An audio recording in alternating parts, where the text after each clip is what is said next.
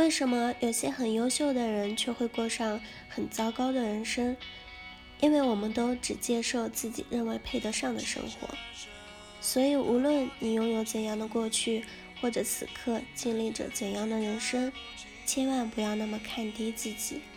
你那么美，别总说自己不配；你那么优秀，相信自己可以拥有。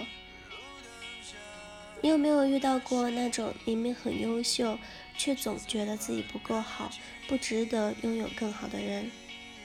认识一位姑娘小 A，长得很漂亮，性格很好，自身能力也很强，最大的问题就是有着很强烈的不配的感。大学时喜欢一位男生，而对方也对她不错，室友都鼓励她告白，她却迟迟不敢开口。他怎么可能看得上像我这样的人呢？即使你告诉他说你其实真的很优秀，他也只会恐惧的摇摇头。内心的不配得感，让他们在面对外界的美好时，就会下意识的觉得自惭形秽，不敢面对，甚至连那些送到眼前的幸福都不敢伸手触碰。这种不配得感不仅仅是体现在感情关系上，还包括日常生活中的点点滴滴。就像我曾接触过的一位学员小 B，她和丈夫共同创业十多年，有着非常不错的经济条件，但就是没办法对自己好一点。她舍得给孩子报两三万的课程。舍得给老公买上万的西装，舍得给婆婆买各种各样贵重的礼物，但就是舍不得给自己买一双三百块钱的鞋子。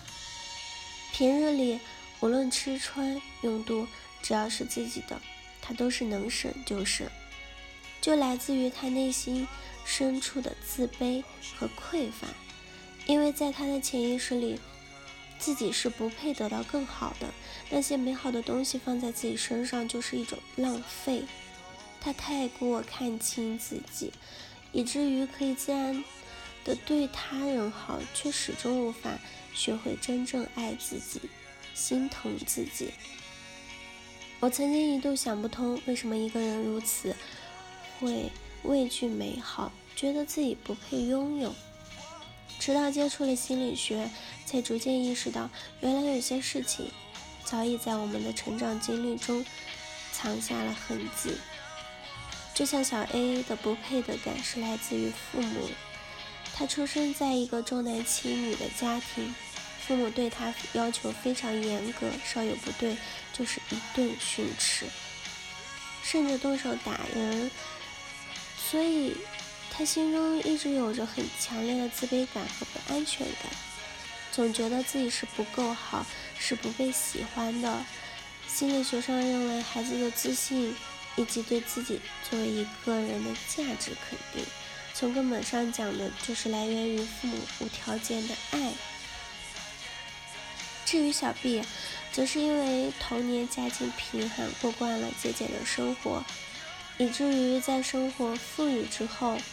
那种深入心底的匮乏感和自卑感，也始终让他不敢去追求所有美好的东西。看电影《壁画少年》的时候，有一段对话让我非常印象深刻。